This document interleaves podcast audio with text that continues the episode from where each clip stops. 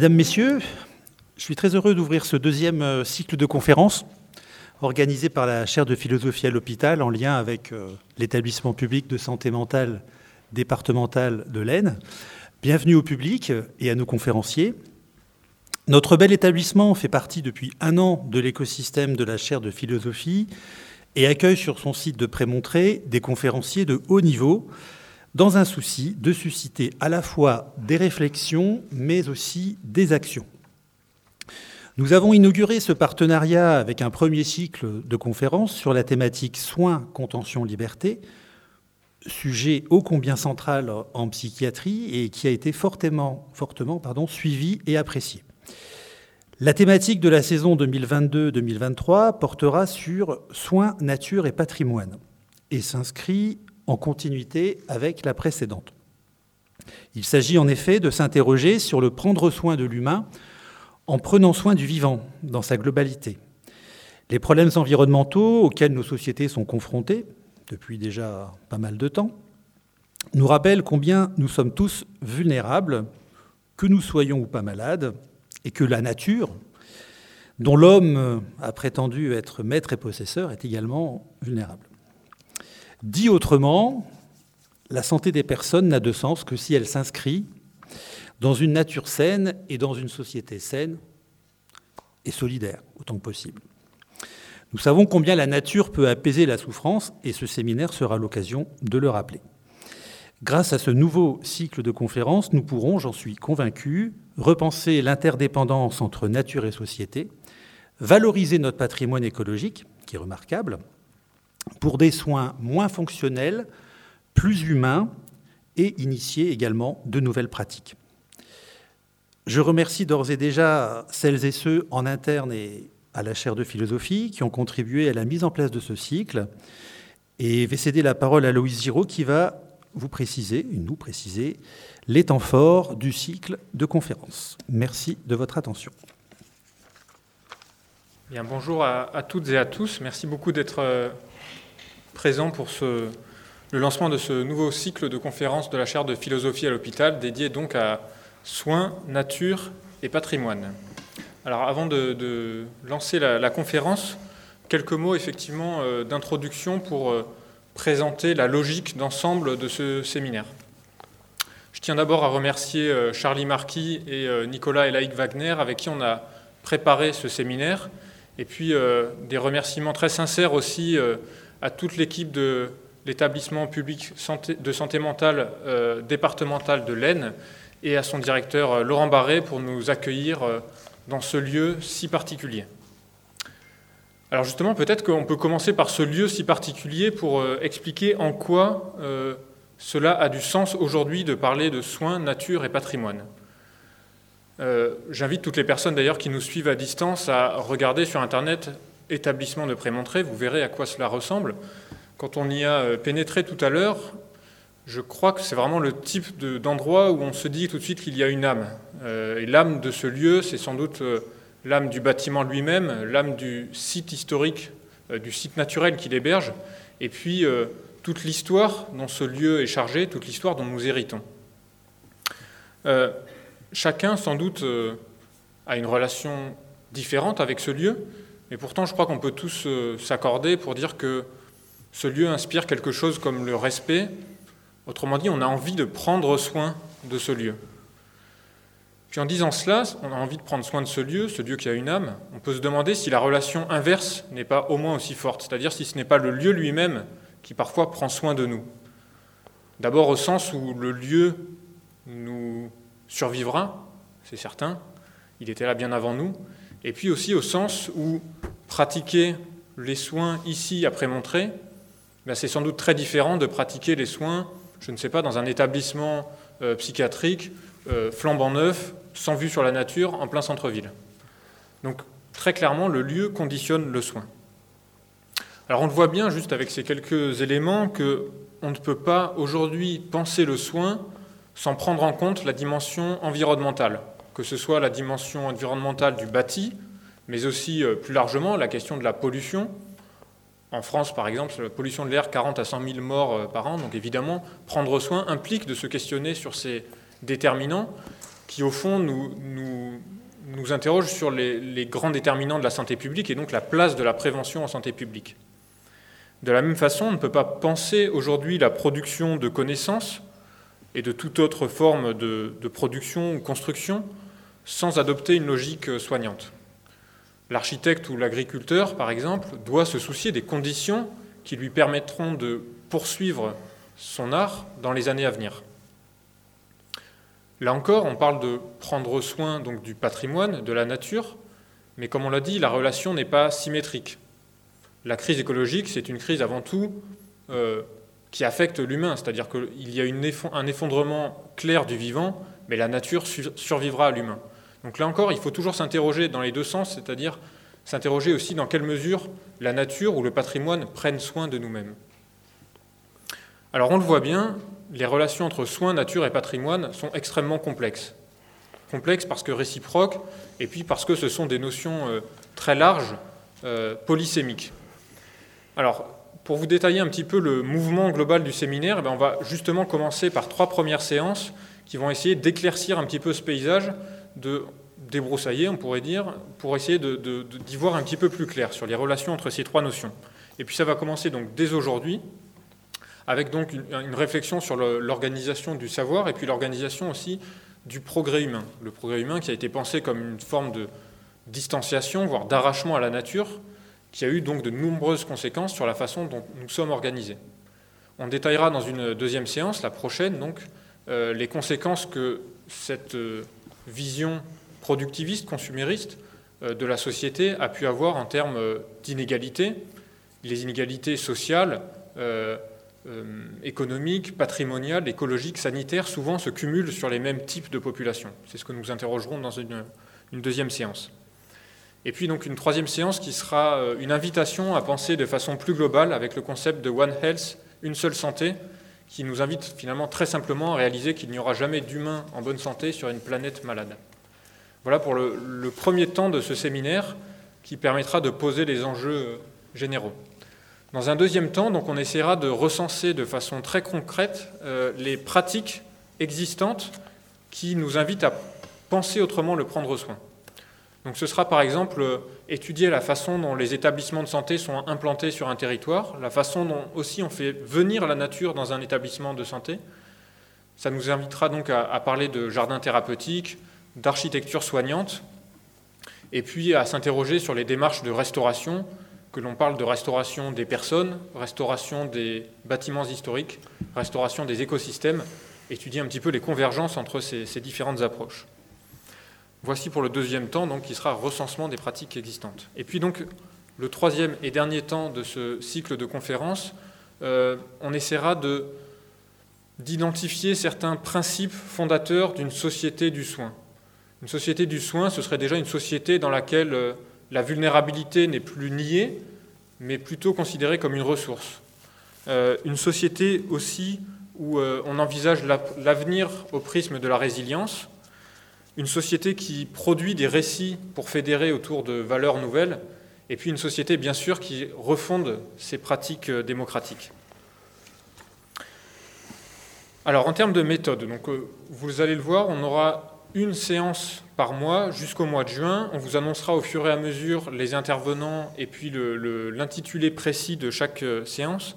Mais vous avez dû le sentir déjà un petit peu euh, aux quelques mots qu'on a, déjà évoqués. Euh, notre souci constant dans la conception de ce séminaire, ça a été de coupler la théorie à la pratique.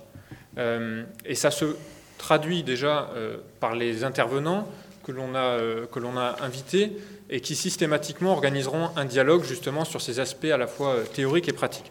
Ça nous a semblé particulièrement important parce que les définitions produisent des actions. Si vous considérez que la nature est extérieure et inépuisable, vous n'allez pas vous y rapporter de la même façon que si vous considérez qu'elle fait partie de vous-même. Mais de la même façon, les actions, les sensations dans notre monde alimentent notre réflexion. Sans doute que l'agricultrice, l'ouvrier, l'infirmier ont des rapports des conceptions différentes de la nature. Dans chaque séance, euh, nous aurons aussi, euh, chaque fois que, possible, des euh, courtes interventions des équipes de l'EPSM qui nous permettront d'ancrer le sujet de la séance du jour dans les projets actuels des équipes et puis dans la vie de l'établissement plus généralement. Et puis, bien entendu, il y aura un temps de questions qui sera prévu pour clore chaque, chaque séance afin qu'on puisse échanger avec la salle. Donc ce séminaire, vous le voyez, il s'adresse bien sûr aux agents hospitaliers, professionnels de santé qui souhaitent enrichir leur, leur pratique du soin. Il s'adresse bien sûr à tous les acteurs qui travaillent auprès des vivants non humains. Il s'adresse évidemment aussi à tous les acteurs du patrimoine, euh, qu'il s'agisse du bâti ou du savoir, toutes les personnes qui nous aident à, transmettre. Donc finalement, euh, ce séminaire, il s'adresse à tous les citoyens, tous les habitants de la planète Terre, qui chacun à leur façon peuvent être soignants de leurs proches, humains ou non, de leur habitat, soignants du monde dans son ensemble, du monde qu'ils transmettront à leurs enfants. Je vous remercie pour votre attention et puis je vais donner la parole donc à Gaël Viola pour l'introduction de cette première séance. Oui, donc bonjour à tous. Euh, rapidement, donc pour vous expliquer le, format de cette, cette séance. Euh, donc moi, je m'appelle Gaël Viola, j'ai le rôle de, modérateur et euh, j'interviendrai principalement pour la séance de, questions-réponses à la fin. nous avons donc nos deux intervenants, Catherine et Raphaël Larère, donc à, ma droite, qui vont réaliser cette conférence pour environ une heure. Et euh, ensuite, on aura une demi-heure à trois quarts d'heure de, questions-réponses. Il y a une partie des, participants qui sont en ligne euh, par le biais de, Zoom. Euh, et donc, c'est à ma gauche, c'est Victor Caron qui assure le, rôle de modération auprès des, Zoomers. Et, donc, chacun à la fin pourra poser des questions, que vous soyez en présentiel ou aussi par, par Zoom. Donc, je, laisse la parole aux, aux intervenants.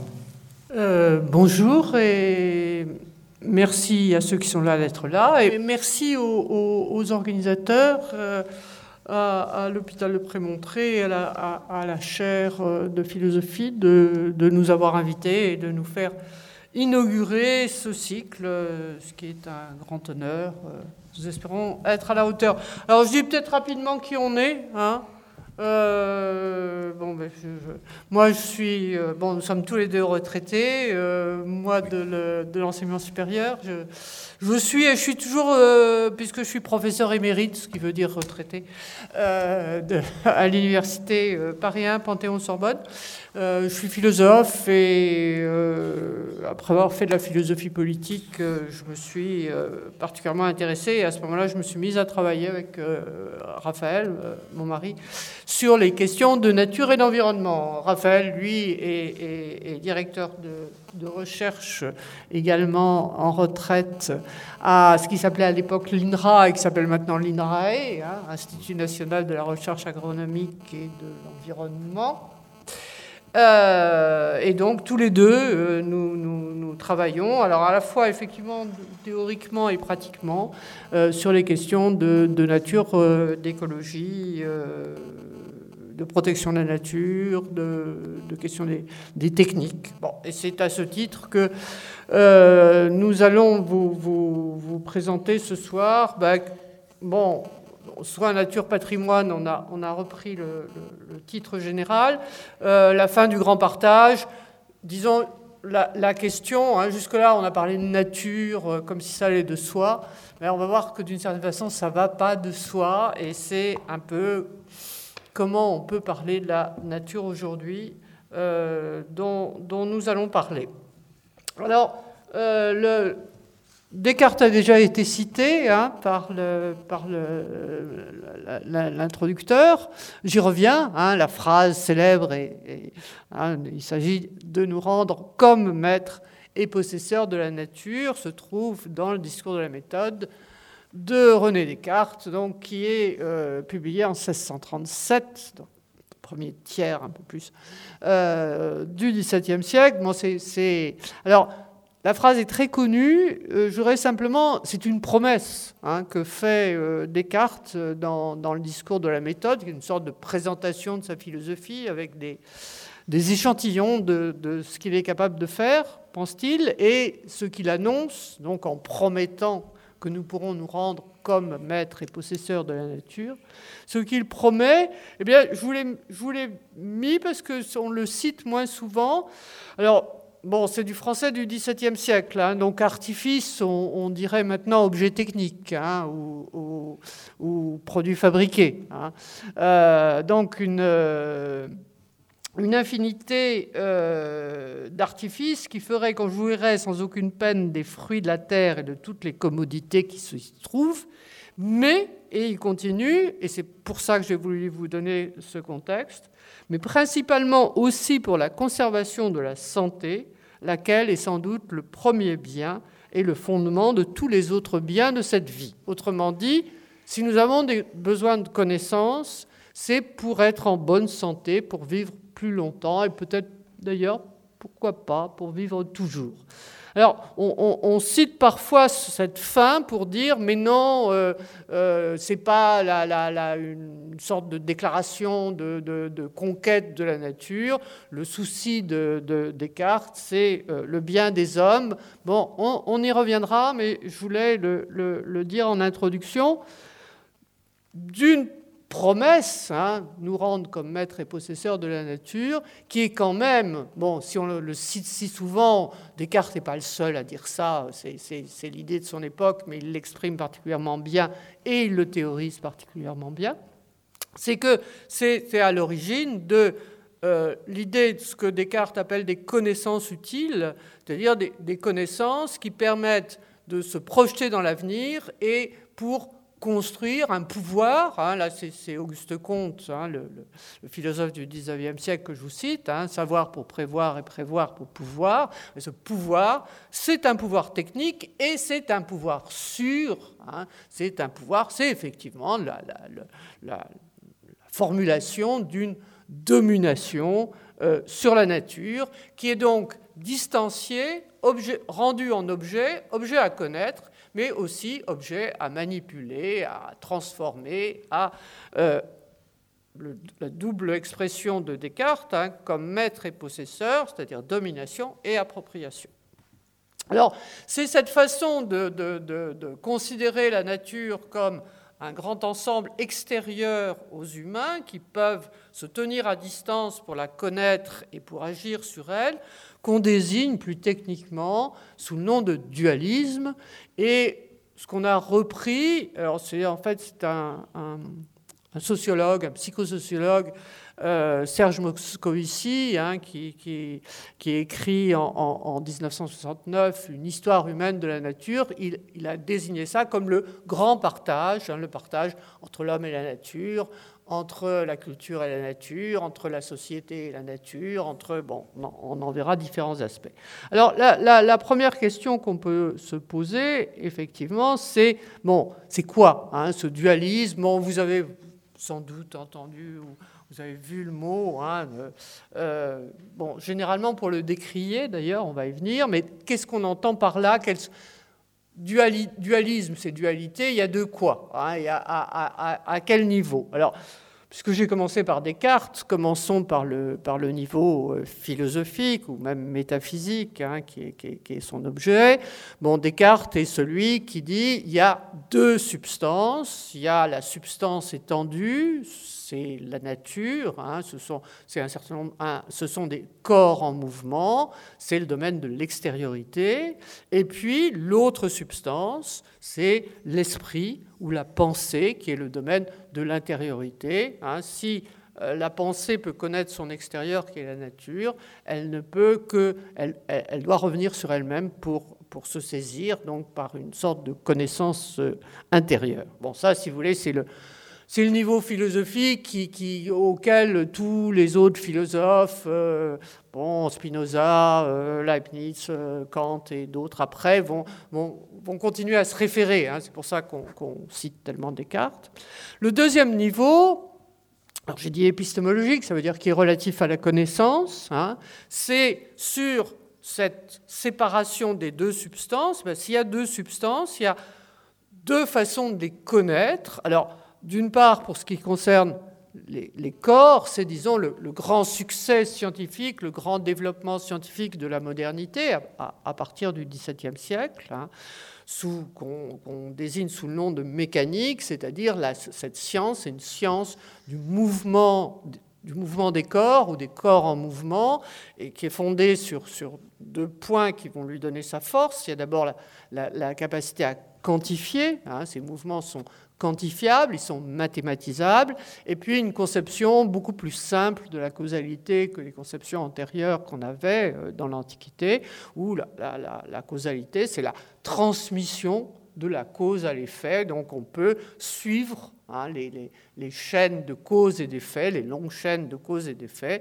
en, en, donnant une, expression chiffrée, et c'est ça qui va permettre de, faire des, lois de la nature. Alors à partir de ça, il y a l'énorme développement scientifique du, à partir du XVIIe siècle, qui va se continuer, qui se continue jusqu'à nous, hein, euh, physique, euh, chimie, et puis thermodynamique, et puis euh, bon, tout ce qui, ce qui va donner en même temps une mais va permettre aussi le développement technique, alors qu'il vient un peu plus tard. Hein, les, grands, les grands changements techniques, c'est à, la fin du XVIIIe siècle, et puis surtout, c'est la révolution industrielle au XIXe siècle, mais qui est, c'est là qu'on peut revenir à Auguste Comte, hein, savoir c'est prévoir, savoir pour prévoir et prévoir pour pouvoir. Hein. donc on, peut euh, maîtriser la nature parce qu'on peut anticiper et en anticipant les effets, euh, prendre, euh, agir, euh, construire ce, que, Descartes appelait les artifices et que nous n'appellerions plus les artifices, mais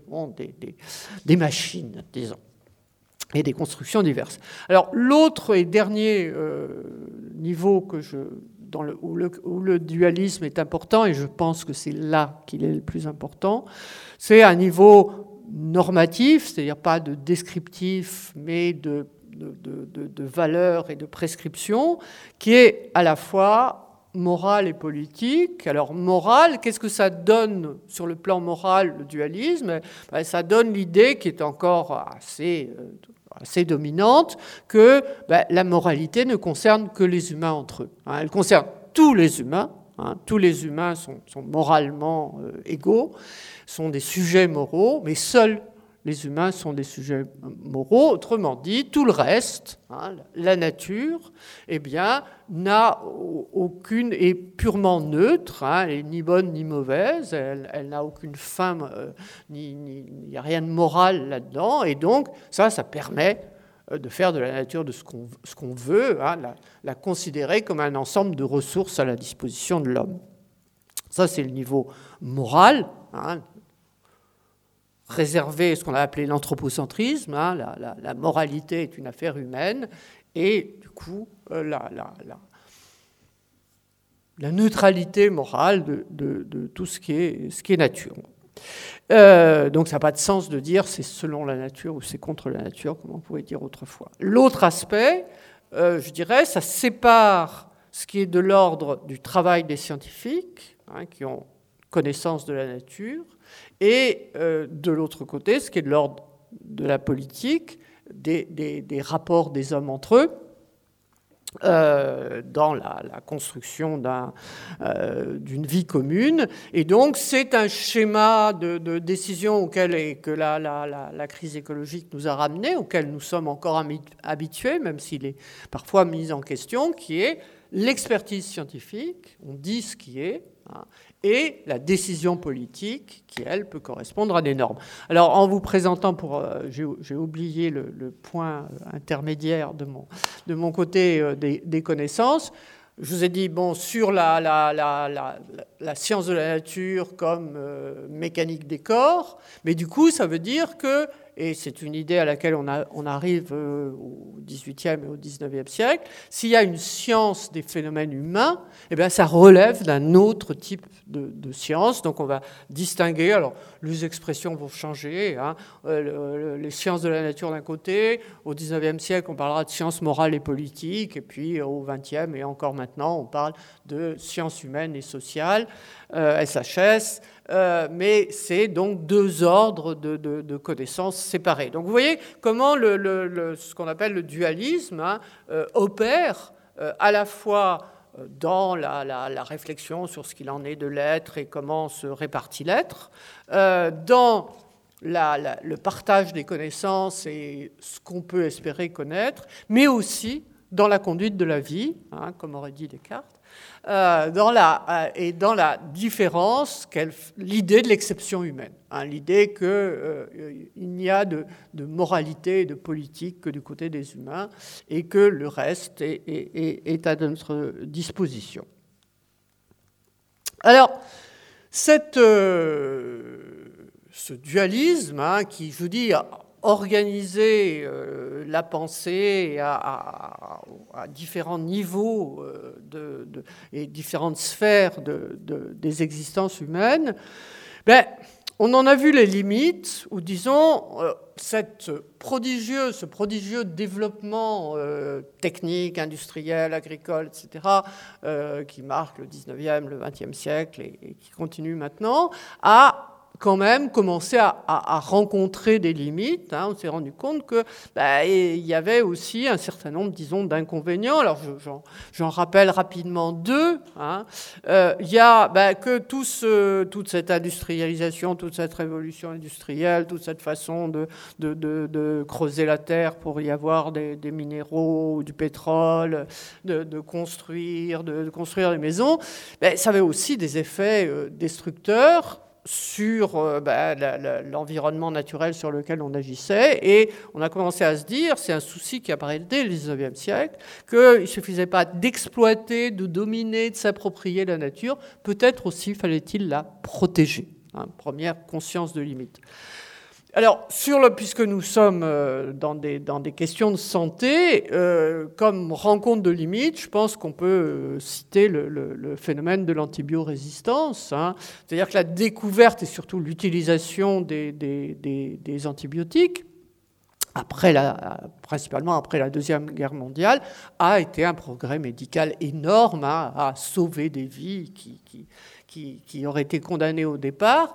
Et puis, ben, on a autorisé quantité d'antibiotiques et qu'est-ce qu'on a fait? Ben, On a développé des, bactéries résistantes aux antibiotiques, aussi parce qu'on a fait un, usage énorme des antibiotiques, y compris dans l'élevage. Et donc, ben, on se trouve avec des, bactéries résistantes aux antibiotiques qui posent bien des problèmes, en particulier aux hôpitaux, hein, avec les maladies nosocomiales, mais qui posent aussi, enfin, qui sont en train de devenir une, menace. Je ne dirais pas qu'elle est absolument équivalente à ce qu'avaient supprimé les, antibiotiques, mais on voit comment ce, développement, hein, cette, réponse à la promesse de Descartes, ben oui, on est devenu maître et possesseur, rencontre des limites. Alors c'est à partir de là qu'on a, on a commencé à à se demander ben, pourquoi hein? Alors il y a des quantités de réponses, mais disons quand ceux qui ont essayé d'aller jusqu'au fond des choses, à poser la question de, de façon radicale, se sont dit ben, le tort, c'est peut-être d'avoir considéré la nature comme un, Descartes disait, je ne veux plus parler de nature, hein, ça, ça, sent trop la déesse, euh, je parlerai de matière. Ben, qu'on a trop euh, matérialiser la, nature et que euh, ben, peut-être le, problème vient de là. Alors je citerai sur cette, critique, alors c'est à ce moment-là hein, qu'on se met à parler de grand partage. Hein, euh, Serge Moscovici, c'est celui qui lance l'expression, et c'est un des premiers à, se poser la question de, ben, au fond, la nature, est-ce qu'elle est vraiment, qu'est-ce que c'est, comment parlons, hein, l'histoire humaine de la nature, c'est pour dire ben, la nature, ce n'est pas l'évidence d'un donné. Il faut, se poser des questions. Alors, se sont posés des questions, je donnerai deux noms là. Celui de Bruno Latour, que vous connaissez certainement, bon, qui est l'auteur d'une œuvre importante, mais euh, je, retiendrai hein, Nous n'avons jamais été modernes, publié en 1991, où euh, Bruno Latour, si on pense que ben, ce grand, reprend l'expression de grand partage, et ce grand partage qui constitue la modernité, Descartes, les deux substances, euh, Newton, etc., etc., eh bien, ce grand partage, dit Bruno Latour, ben, il n'existe pas. Parce que quelque chose qui est purement naturel, hein, ce grand partage, c'est une façon de purifier, dit, Bruno Latour, de mettre d'un côté ce qui relève de la nature, de l'autre côté ce qui relève de la culture ou de l'homme ou de la société. Ben, en fait, des, objets purement naturels ou purement humains, ça n'existe pas.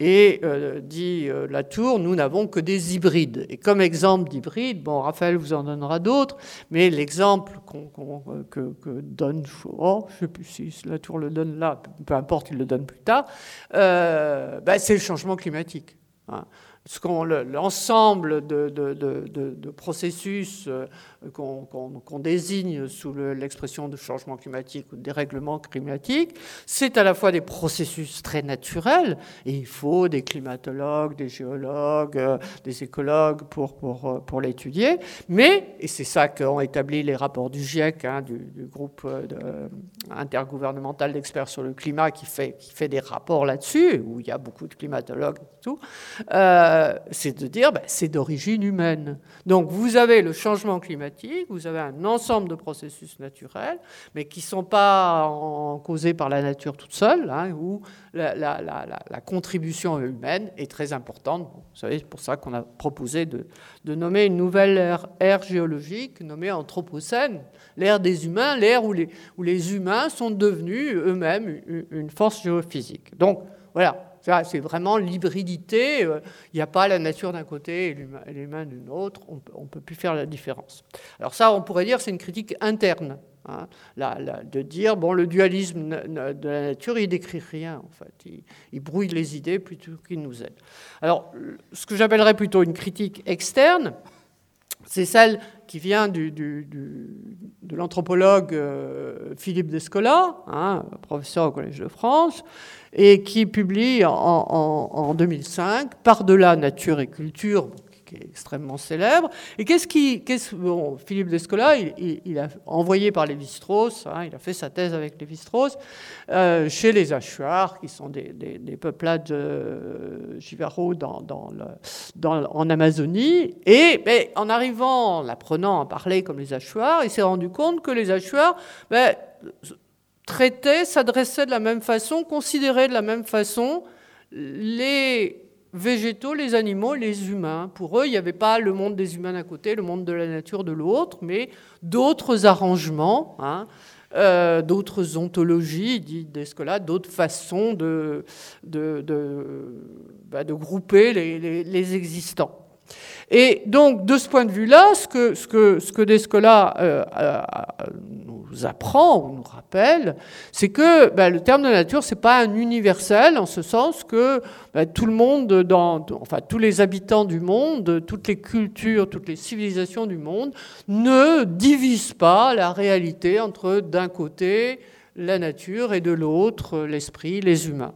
Alors c'est donc, de ce point de vue-là, dit Descola, c'est une configuration caractéristique de, disons, l'Occident, hein, et c'est ce qui désigne sous le nom de naturalisme. Alors c'est ça notre façon de considérer la nature que euh, Descola résume en disant ben, le naturalisme, c'est je vais expliquer un petit peu, je vous donne la, formule, euh, la continuité des physicalités et la discontinuité des intériorités. Autrement dit, tous les corps, hein, tout, ce qui est physique est de même nature, hein, relève d'une même explication homogène. Hein. Raphaël vous montrera tout à l'heure bah, que c'est pour ça que les vétérinaires sont des médecins. Ils sont euh, en ce sens que ben, corps animal et corps humain, euh, ça, ça, relève d'une même connaissance, mais discontinuité des intériorités, l'exception humaine, seuls les humains ont une intériorité, une conscience, une morale, une culture, etc. Donc c'est ça euh, ce, ce, ce, que Descola appelle naturalisme. Alors je dirais que les, critiques, bon, il n'y a pas que Bruno Latour et Philippe Descola, hein, euh, mais bon, c'est les deux, à mon avis, grands noms auxquels attacher ça.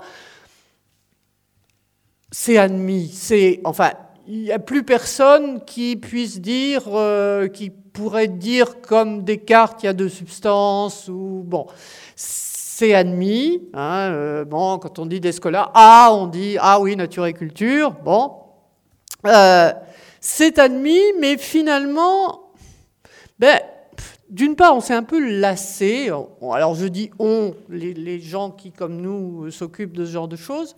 Euh, il y a une sorte de fatigue sur la, discussion autour de euh, l'homme et la nature, l'homme et la, nature et la société, etc.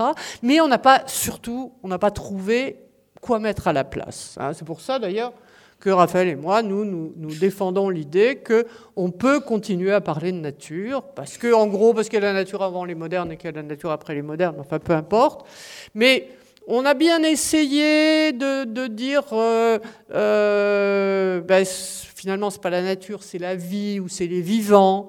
Mais je dirais, il y a signe d'un malaise, et bon, euh, vous venez de l'entendre, hein, on n'ose plus dire nature, on n'ose plus dire être naturel. Alors on va dire les non-humains c'est pas franchement mieux hein, que, je veux dire, les non-humains, ça n'a de sens que par rapport aux humains. Donc, bon, on va dire les vivants. Donc, il y, a une sorte de.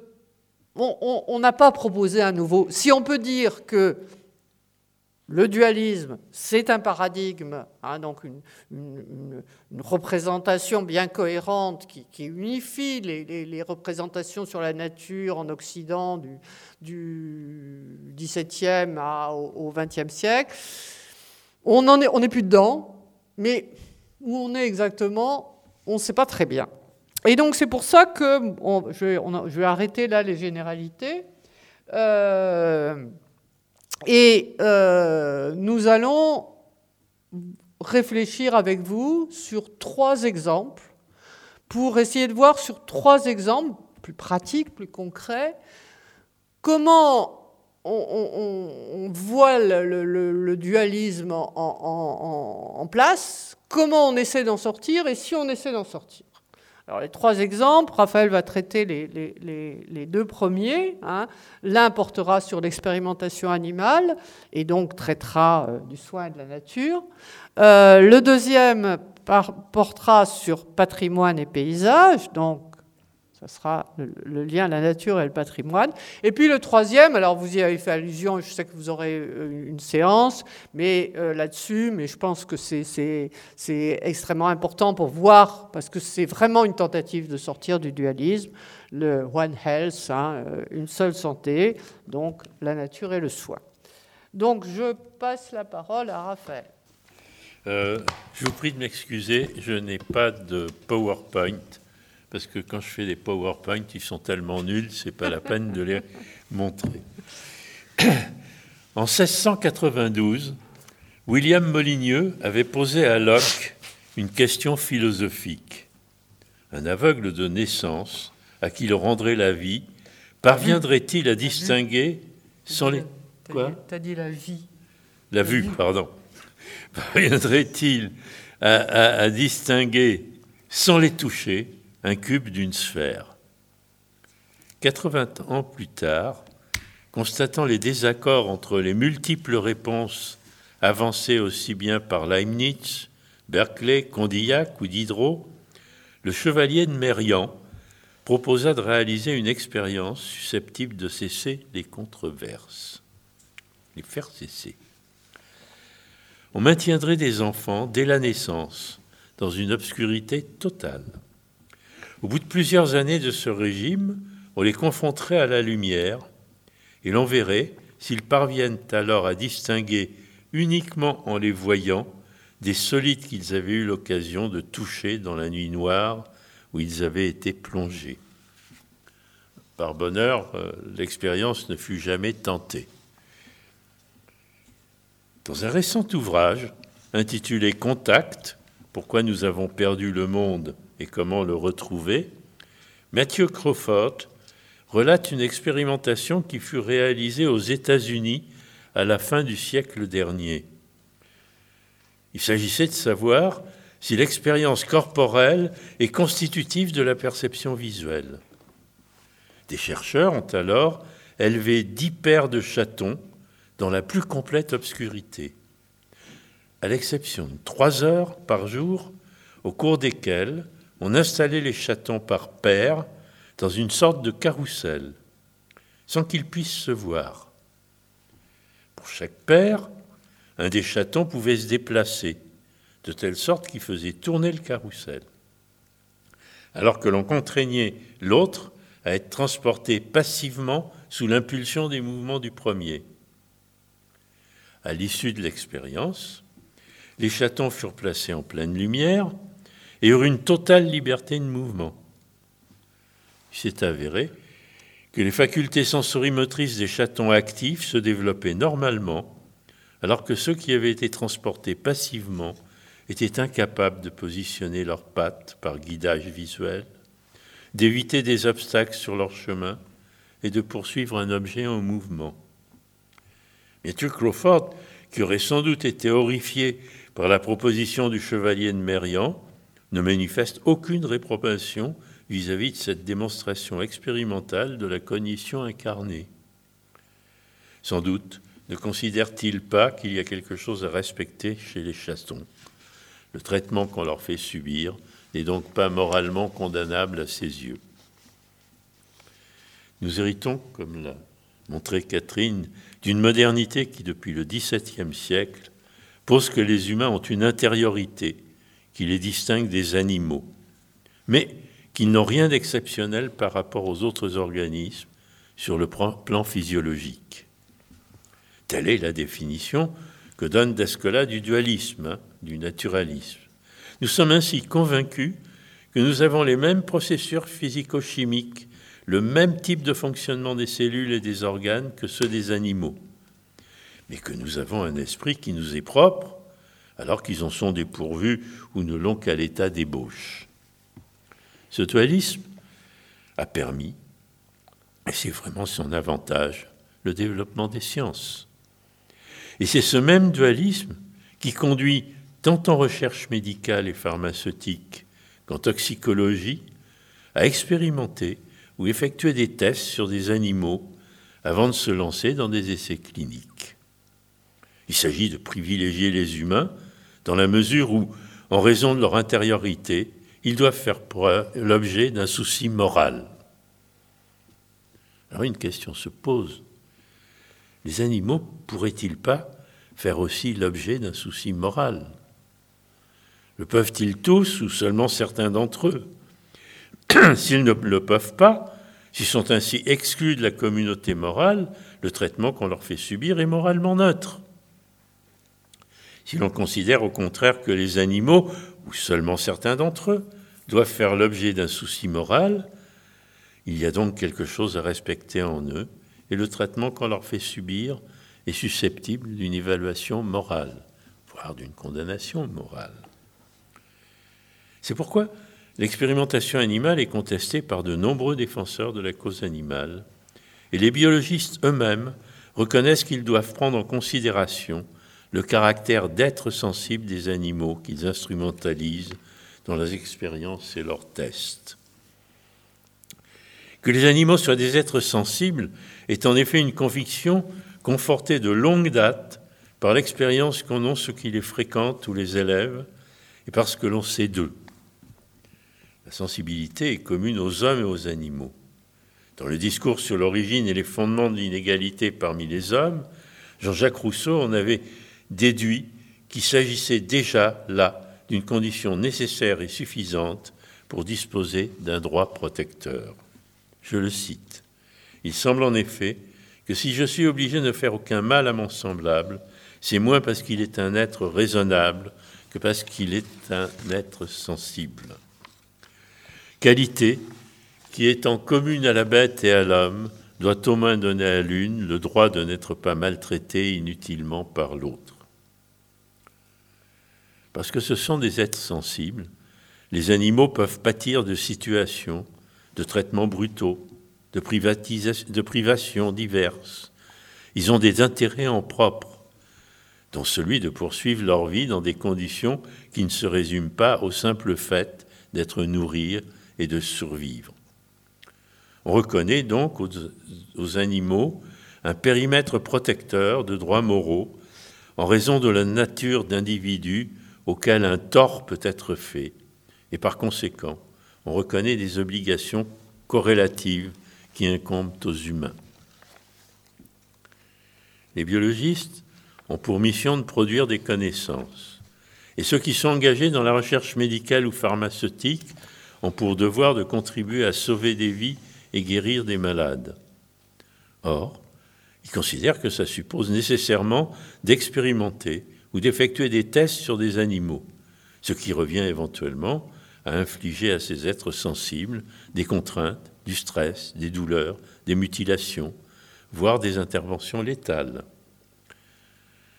Privilégiant les intérêts humains, ils avancent qu'il ne doit pas y avoir d'entrave à l'instrumentalisation d'animaux dans des expérimentations scientifiques. Mais il leur faut aussi prendre en compte la sensibilité de leurs animaux de laboratoire et faire en sorte de ne pas leur infliger de souffrances inutiles. Pour définir ce que sont les souffrances inutiles, on pourrait procéder au cas par cas à une sorte de calcul coût-avantage. Mais afin de ne pas s'enliser dans une casuistique mettant en balance les bénéfices attendus de chaque expérience avec la sévérité des douleurs qu'elle suppose, les scientifiques se sont donnés, dotés d'une règle de déontologie professionnelle. C'est la règle qui est dite règle des trois R. Le premier R, le remplacement, invite à substituer à l'expérimentation animale des méthodes alternatives lorsqu'elles sont disponibles. À défaut de remplacement, il convient de limiter les expériences à celles qui sont considérées comme indispensables et de s'en tenir au nombre d'animaux nécessaires pour obtenir des résultats significatifs. C'est le deuxième R, la réduction. Troisième R, le raffinement, revient à réduire autant que faire se peut la souffrance infligée. Si l'expérimentation sur des animaux est ainsi considérée comme un mal nécessaire, cette règle des trois R a pour objet d'éviter que le mal soit excessif. Elle constituerait donc un progrès aux yeux même des défenseurs de la cause animale si elle était appliquée rigoureusement, ce qui n'est pas toujours le cas. On peut néanmoins lui opposer une objection encore. Toutes les éthiques animales considère que les états mentaux dont les animaux sont capables sont des critères pertinents pour avoir un statut moral. Alors effectivement, spontanément, et c'est ce que font les, les, biologistes, ils se concentrent sur la sensibilité. Mais d'autres considèrent que des capacités telles que la conscience de soi, la mémoire, la compréhension sociale, l'aptitude à interpréter les intentions des congénères, sont moralement pertinentes pour leur accorder un statut moral supérieur à celui des êtres simplement sensibles. Or, l'évolution des sciences tend à accorder aux animaux des capacités cognitives, un registre d'états mentaux et des formes de conscience bien plus riches que la seule sensibilité. L'expertise scientifique collective sur les formes de conscience chez les animaux effectuée par l'INRA entre 2015 et 2018, et à laquelle j'ai participé, renforce l'idée que la prise en compte de la sensibilité ne suffit pas. Un groupe d'experts appartenant à diverses disciplines, éthologie, sciences cognitives, neurophysiologie, sciences vétérinaires, philosophie, droit, sociologie, a dressé l'état des données scientifiques publiées les capacités émotionnelles, cognitives et métacognitives des animaux, ainsi que les structures cérébrales et les réseaux neuronaux qui leur sont associés, ont ainsi été pris en compte. Corpus étudié a porté sur un nombre relativement limité d'espèces, mais sur une gamme d'espèces couvrant un large spectre phylogénétique. Il ressort de cet état des lieux que des animaux ont une capacité à éprouver des émotions, à gérer des situations complexes et à évaluer ce qu'ils savent et ce qu'ils ignorent. Ils peuvent aussi planifier des actions par rapport à leur expérience et gérer des relations sociales complexes entre eux ou avec des humains. De telles capacités ont été observées principalement chez des mammifères et des oiseaux, surtout des corvidés les psittacidés, sur lesquels les expériences ont été réalisées. Les autres, c'est qu'il n'y a pas eu d'expérience de fait. Quelques données concernant certaines capacités cognitives impliquées chez les abeilles ou chez les céphalopodes ont également été évoquées. Alors, nous avons considéré que si la complexité du comportement d'un animal est telle qu'elle ne peut s'expliquer par des automatismes non conscients, si l'on sait que l'animal en question dispose des capacités cognitives et émotionnelles qui sont associées à différentes formes de conscience chez les humains, il n'y a pas de raison de lui refuser de disposer de formes de conscience semblables. A fortiori, s'il est en outre équipé de structures cérébrales et manifeste des activités neuronales semblables à celles qui sont considérées comme des corrélats neuronaux des processus conscients chez les hommes. Mais qu'il y ait des similitudes de fonctionnement entre les formes de conscience chez les humains et chez les animaux ne signifie pas forcément que leur contenu soit identique. C'est-à-dire que on ne connaît pas la conscience phénoménale des euh, animaux. On ne pourra pas la connaître. Si la richesse des formes de conscience chez les animaux reste largement à compléter et à comprendre, il serait sage de prendre en considération ce que l'on sait déjà. Il est amusant d'ailleurs de voir que de l'issue de ces multiples expériences qui sont faites par des gens qui sont parfaitement dualistes, mais on en arrive à quoi? À une continuité dans les intériorités, une certaine continuité. Et que donc, d'une certaine façon, on se rapproche de ce que Descola a appelé une ontologie animiste. J'arrête cette remarque. Que des animaux aient une conscience de soi, et même une conscience de soi sociale, questionne ainsi de nombreuses pratiques courantes impliquant des animaux dans la recherche scientifique, médicale et pharmaceutique. C'est pourquoi j'en conclurai facilement qu'il serait bon d'exiger une application stricte de la règle des trois R. Je signale que, par exemple, euh, l'INSERM a plusieurs fois, mais, jamais euh, le remplacement en premier. Il met toujours en dernier. C'est bizarre, ça. Hein. Euh, par contre, bon, maintenant c'est fait, mais c'est le, CNRS et l'INRA qui, ont imposé la chose. Il convient donc d'exiger une application stricte de la règle des trois R, et plus encore, de développer des recherches sur les méthodes de substitution, et elles existent, dont l'adoption est trop lente et dont la recherche marque le pas. Voilà. Alors, on passe au suivant. Voilà, patrimoine et paysage. C'est tout autre chose. Ça va, finalement Oui, je crois. De toute façon, je peux. Oh, on bien avant. Ça va? Oui, oui, c'est bon.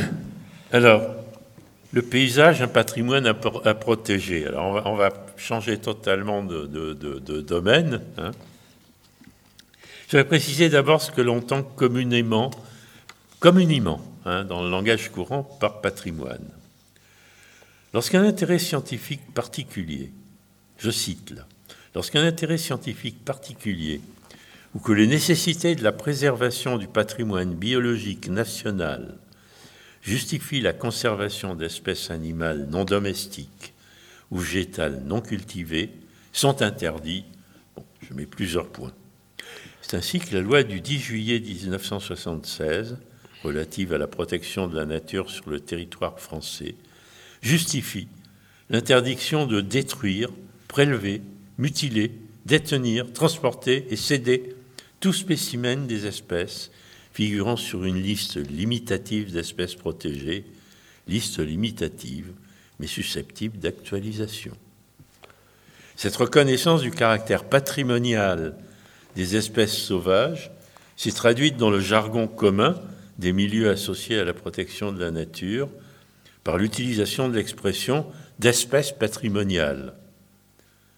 C'est une expression qui m'avait toujours paru un peu bizarre, espèce patrimoniale. Bon, ben voilà. Dont la présence est susceptible de justifier la protection de leur habitat. L'affirmation du caractère patrimonial des parcs nationaux et des réserves naturelles est tout aussi fréquente. Il s'agit donc quand on parle de patrimoine, d'espèces et d'espaces pour lesquels les pouvoirs publics ont mis en place des dispositions juridiques et réglementaires exorbitantes du droit commun et qui sont de ce fait l'objet de pratiques de gestion spécifiques et de protection, bien évidemment. En un sens, il s'agit d'espèces et d'espaces qui ont été jugés remarquables par une communauté de naturalistes et acceptés en tant que tels par l'État. Signalerai qu'il en est de même de la notion de patrimoine culturel dans le langage commun. Elle fait allusion à la richesse littéraire, artistique ou architecturale d'un pays ou d'une région, associant ainsi systématiquement patrimoine et remarquabilité, mais aussi patrimoine et nécessité de protection. Alors on peut considérer que tout paysage rural dont nous héritons a une dimension naturelle aussi bien que culturelle. C'est un patrimoine naturel parce qu'il est composé d'une mosaïque de milieux associés par un ensemble d'interactions qui sont dues soit à leur contiguïté, soit à la topographie et à la circulation de l'eau, soit aux espèces qui y trouvent des ressources dont elles ont besoin. C'est un patrimoine culturel, puisqu'il résulte de l'histoire des formes de mise en valeur du territoire, au cours des générations de paysans, de différentes générations ayant modifié la répartition du bâti, des agrosystèmes, terres arables, prairies, prés, parcours, bois, forêts, ainsi que leurs relations réciproques.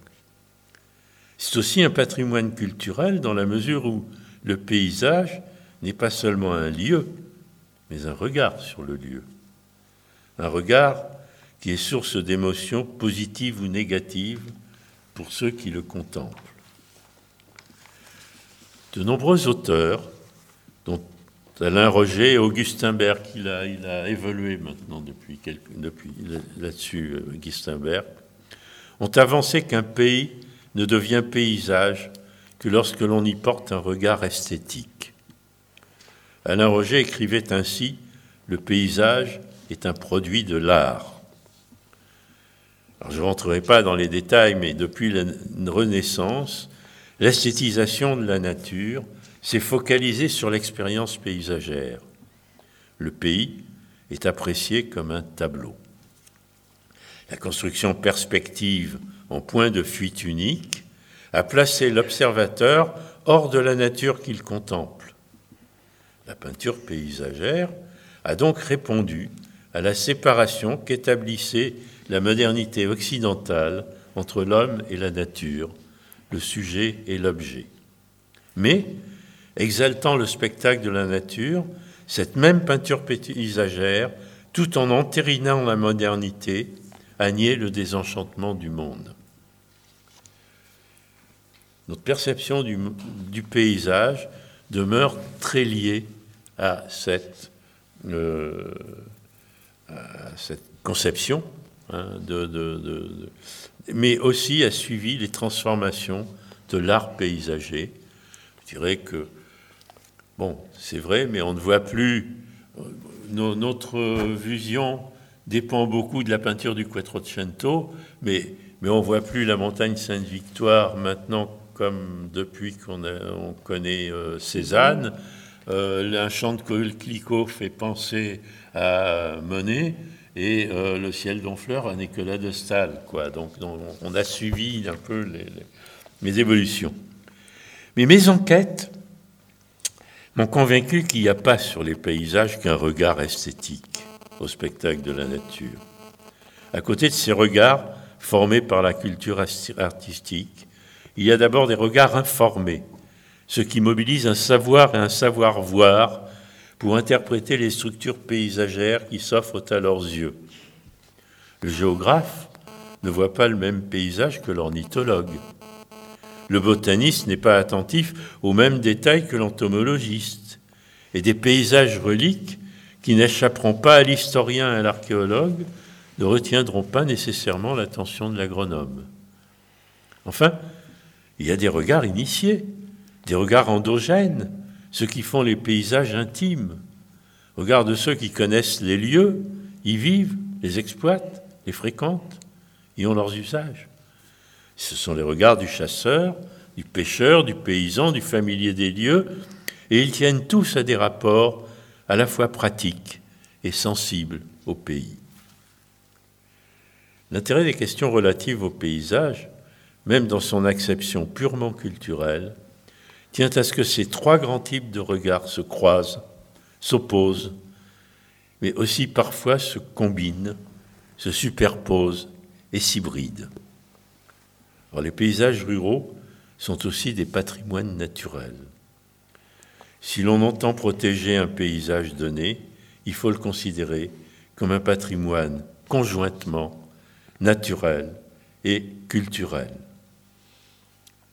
Je voudrais maintenant préciser ce que l'on peut entendre par patrimoine, au-delà de l'exception habituelle du terme que je continuais d'utiliser. On définit comme patrimoine tout bien ou tout ensemble de biens dont a hérité une collectivité.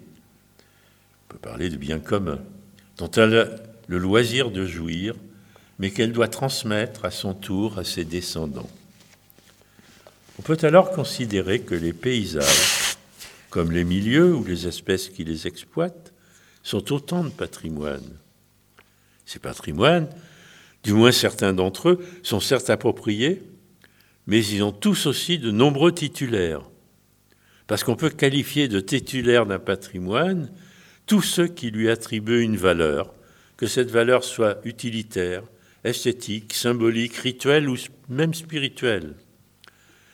Un territoire, même s'il est approprié et mis en valeur par des agriculteurs et des sylviculteurs, est aussi, en tant que paysage, un patrimoine pour tous les autres usagers du lieu, les habitants, les chasseurs, les cueilleurs, les promeneurs, les touristes.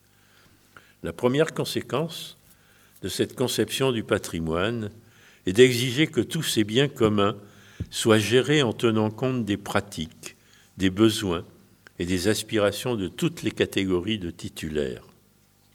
C'est invité à rechercher, compte tenu de l'impact des activités humaines et des droits de propriété et d'usage en vigueur, une gestion négociée entre tous les acteurs concernés. Si l'on se libère du dualisme, on peut même avancer que les espèces animales et végétales que contient un ensemble de milieux formant paysage, ou qu'il accueille à un moment de leur cycle de vie, sont aussi titulaires du patrimoine qu'ils représentent à leurs yeux.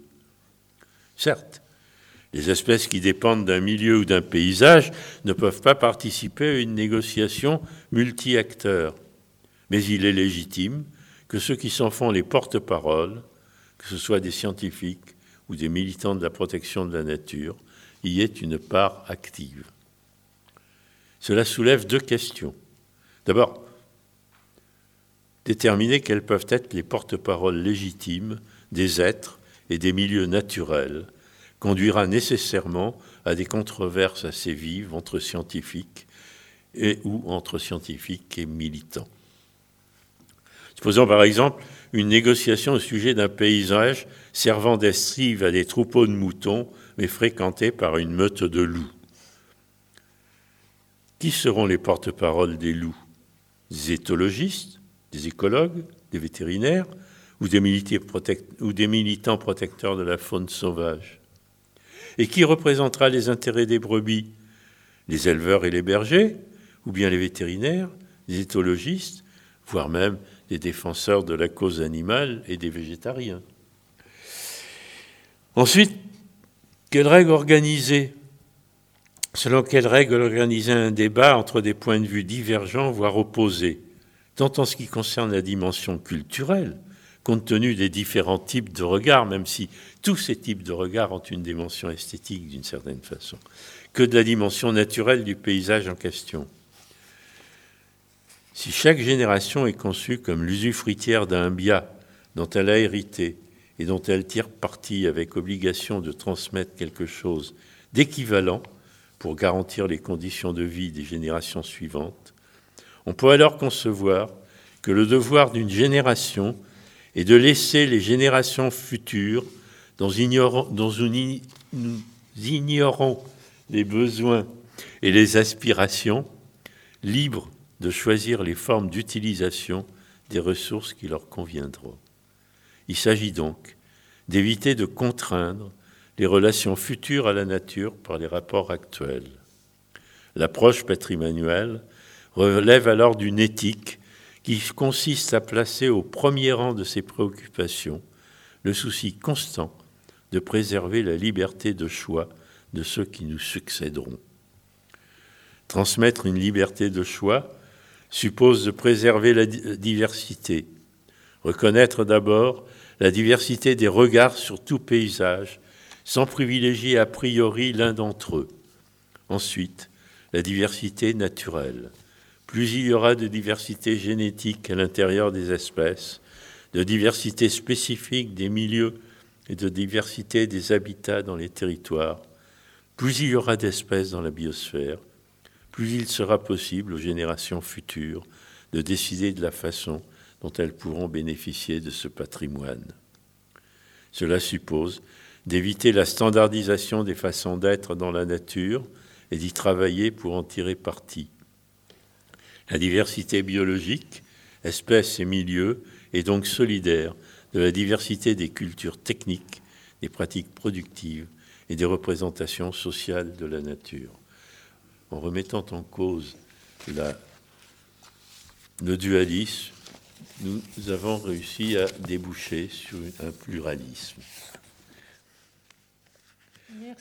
Alors je passe rapidement au, troisième exemple qui vous a été annoncé. Donc une seule santé. Je ne vais, pas, rester longtemps dessus. D'abord parce qu'on a beaucoup euh, fait appel à votre attention qui a été euh, très grande très soutenue, et puis qu'il faut vous laisser un peu de temps pour discuter. Donc One Health, qu'on traduit le plus souvent par euh, une seule santé. Bon, je vous ai donné la, la, définition a été donnée, hein, je la reprends. Alors, euh, c'est celle de, de l'OIE, de, l'Office international des épizooties, bon, qui est l'organisation mondiale de la santé animale. Donc s'appuie sur le constat, comme ça a été dit dans l'introduction, hein, que la santé humaine et la santé animale sont interdépendantes et liées à la santé des écosystèmes. Alors c'est les pratiques et la euh, One Health ont été euh, lancées euh, déjà depuis, les années 2000. on en a vu une application particulièrement nette au moment de, la pandémie de, Covid, qui est un bon exemple du lien entre les trois santé, humaine, environnementale, animale, avec, bon, disons, deux, on pourrait dire, deux sens du terme de zoonose, du coup. Bon, on entend, alors le, Covid est une zoonose, c'est-à-dire c'est une maladie qui est transmise par des animaux, aux, humains. Et euh, bon, c'est une très vieille histoire. Hein. Les, les, zoonoses, une grande partie des, maladies humaines sont, de provenance animale et, réciproquement. Hein. Les, animaux peuvent euh, affecter, les, humains peuvent affecter les animaux. Et, mais notamment, euh, c'est très lié à l'élevage. Hein, les, sociétés comme les, comme les, sociétés européennes qui ont euh, pratiqué l'élevage ont eu des animaux ou aux, animaux qu'elles élevaient un, certain nombre de maladies, la variole par exemple, ou un certain nombre de grippes, auxquelles, au long des générations, les humains ont, ont développé des résistances alors ça, pour la variole, euh, ça n'a pas suffi à, la rendre euh, tout à fait euh, bénigne, moins de là, mais quand même beaucoup, moins, beaucoup moins nocive, et ça, on, a pu le, vérifier au moment quand les, les Européens se sont établis en Amérique, Amérique du Sud, mais surtout en Amérique du, Nord, puisque considère que, euh, en gros, la, population euh, américaine, euh, enfin, pré, précolombienne, qui était dans les, deux, continents américains, qu'au moment de l'arrivée des Européens, entre le, moment de l'arrivée des Européens et, disons, le 18e, 19e siècle, il y a à peu près 90% de la population euh, préexistante qui a disparu, et que euh, dans cette, disparition, une, part très importante est due à la transmission de maladies auxquelles les populations euh, précolombiennes, du fait qu'elles avaient beaucoup moins développé l'élevage que les populations européennes, n'avaient pas développé de résistance. Et donc, des grippes ou même de simples rhumes hein, ont pu avoir des, effets dévastateurs et à, fortiori euh, la variole. Donc, mais disons, vous avez là des le lien entre finalement euh, les, liens entre les animaux et les, humains qu'on peut euh, euh, dont, les santé sont liées comme, on peut le voir sur cet exemple. D'autre part, et ça ça a été montré par des études qui ont été faites des alors pas des, maladies ni même des épidémies, mais vraiment des pandémies, hein, c'est-à-dire des maladies qui affectent pas toute la Terre, mais une partie importante, comme les, comme les, les pestes hein, du, de, de l'Antiquité euh, à, la, grande peste, à la peste noire de, de, de 1348, hein, du, du, milieu du XIVe siècle. on a pu montrer que, alors c'est là qu'on va faire intervenir la santé environnementale, c'était lié à des modifications de l'environnement. Hein, le développement, généralement, ça part de, Chine, hein, les, grandes épidémies et pandémies euh, de peste qu'il y a dans l'Antiquité tardive, au Moyen Âge, et puis jusque presque au XVIIIe siècle. Ça part, et c'est généralement les, histoires écologiques de l'environnement le montrent, c'est lié à des transformations de l'environnement qui rend...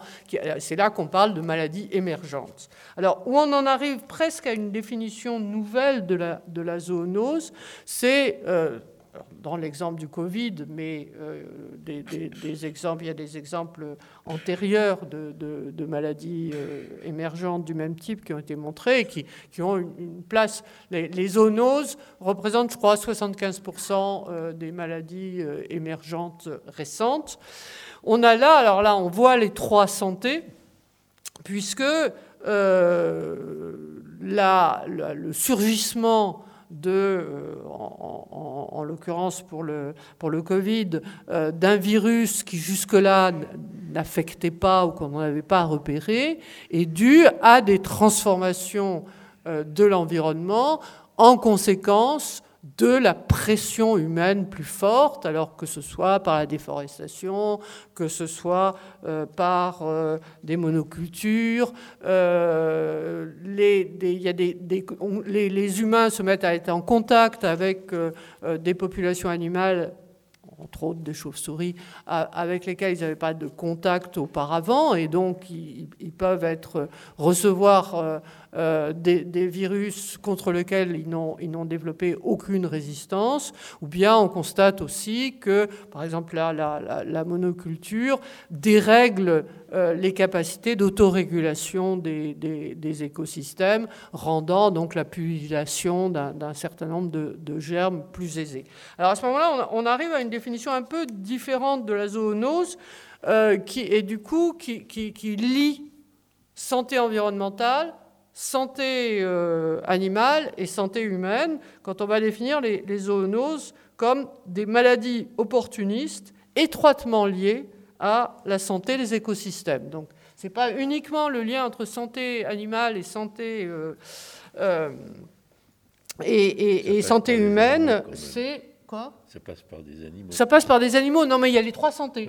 On a vraiment là, dans ce cas-là, les trois santé, puisqu'on on a des environnements dégradés, des animaux porteurs de germes et des humains qui euh, sont en contact avec ces germes alors que s'ils n'avaient pas été auparavant. Qui... Alors, s'ajoute en plus pour le Covid et bon, d'autres maladies du même type, la rapidité de la diffusion. Hein, pour, la, pour la grippe espagnole, enfin ce qu'on a appelé la grippe espagnole en, 1918-1919, il a fallu deux ans pour que ça devienne mondial. Avec le, le, Covid, ça prend trois mois.